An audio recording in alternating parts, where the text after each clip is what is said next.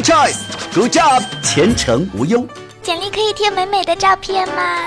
投了那么多简历，为何一个回应都没有？重复投简历被 HR 拉黑怎么办？回家等通知，到底要等多久啊？自我介绍怎么回答？怎么解释啊？是要缴纳五险一金？水谈低了还能挽回吗？面试、简历、谈薪、跳槽、职场攻略随耳携带，FM 五幺帮你找工作，听听就有好工作哦。大家好，我是橙子。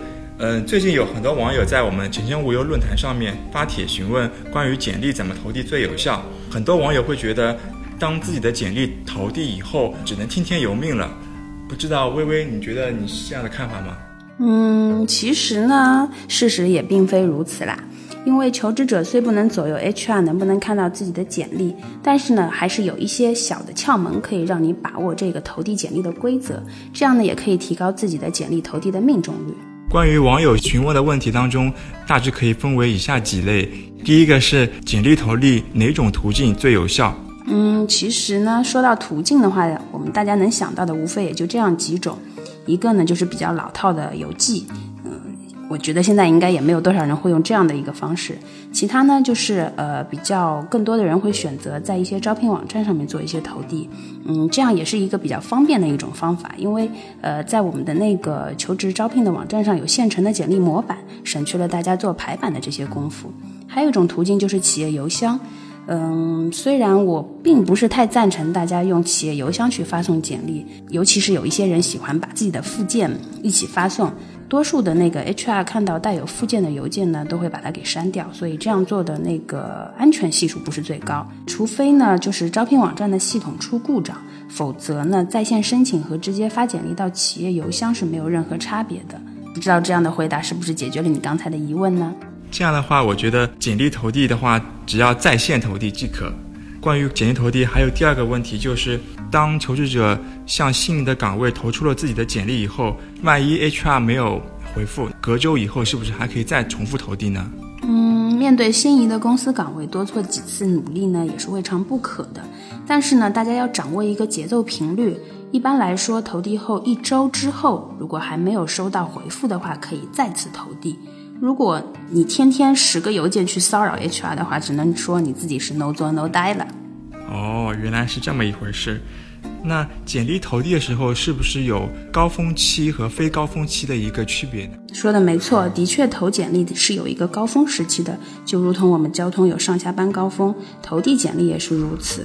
通常来说，职位刚刚发布的时候呢，会迎来一个高峰的投递时间，也就是职位发布的第一天和第二天。